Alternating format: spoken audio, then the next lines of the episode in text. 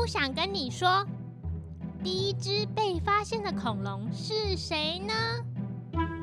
暴龙、三角龙、剑龙是大家耳熟能详的恐龙。不过，你有没有好奇过，是谁发现了第一只恐龙？世界上第一种被发现的恐龙是谁呢？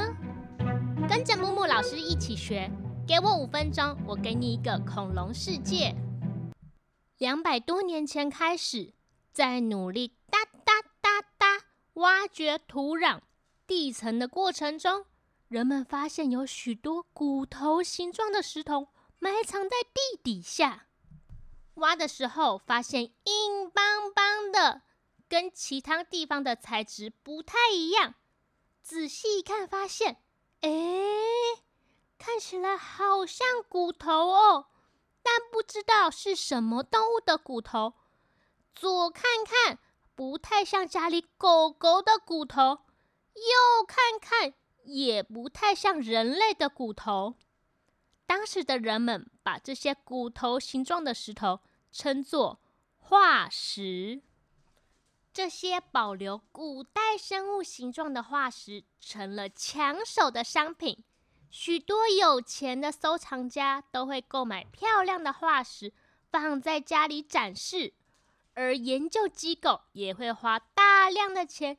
抢购特别的化石来研究已经灭绝的古代生物，让欧洲掀起一股化石狂潮。但这个时候还没有人知道恐龙这种奇妙的生物哦。时间来到一八一五年，在英国牛津附近的石灰岩采石场里面，有个勤奋的人正在努力哒哒哒哒。挖掘地层，挖着挖着，他发现一个超大的下巴化石，上面还有又大又尖的牙齿。挖到后，他认为这个东西太厉害了，但自己不是科学家，没办法分辨这是什么动物的化石。于是。他把这块化石卖给牛津大学的威廉·布克兰教授，让教授好好研究这到底是什么大怪兽。但是这个下巴很大，就连布克兰教授也完全想不到，怎么会有这么大的肉食动物。他只好先把这个化石收着，等以后再来研究。过了七年，一八二二年时，英国皇家学会的科尼贝尔把苍龙命名为 Mosasaurus，意思是荷兰莫梭河的蜥蜴。在命名完苍龙之后，他也顺便把布克兰教授手上的这块化石命名叫做 Megalosaurus，意思是巨大蜥蜴。因为下巴上那颗牙齿实在太大了，科尼贝尔就猜测这是一种超级大只的蜥蜴。后来，布克兰教授把在同个地方发现的其他巨大骨头化石整理在一起，就是我们所知道的斑龙，也就是第一种被正式命名的恐龙。等等等等。刚刚老师不是说苍龙先被命名的吗？为什么它不是第一种被发现的恐龙？那是因为呀，苍龙是一种住在海里的大蜥蜴，不是恐龙哦。后来的二十年之间，陆陆续续发现了更多巨大的骨头化石，让理查·欧文爵士想用一个帅气的名字来称呼这些大怪兽。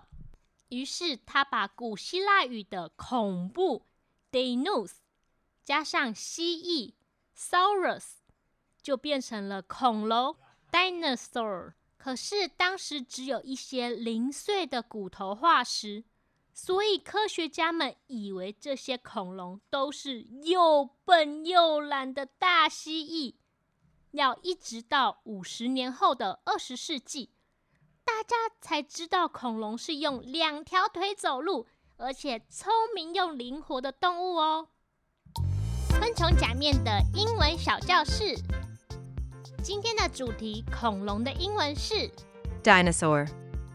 D I N O S A U R. Dinosaur. 是理查·欧文爵士发明的单字，原本的意思是恐怖的蜥蜴。化石的英文又是什么呢？是 Fossil. F O S S I L. Fossil. 有许多东西都能够形成化石，像是恐龙的骨头、被压扁的水母，甚至是牛大便，都有机会变成化石哦。如果有人是科学家，那他会说自己是 Scientist. S C I E N T I S T. Scientist. 数学家、物理学家、化学家、生物学家，都是 scientist。那我们用这三个单字来造一个句子。 A lucky scientist found a piece of dinosaur fossil in his backyard. 有个幸运的科学家在他家的后院发现了恐龙化石。 给我五分钟，我给你一个恐龙世界。今天的故事就到这边结束喽，我们下次见，拜拜。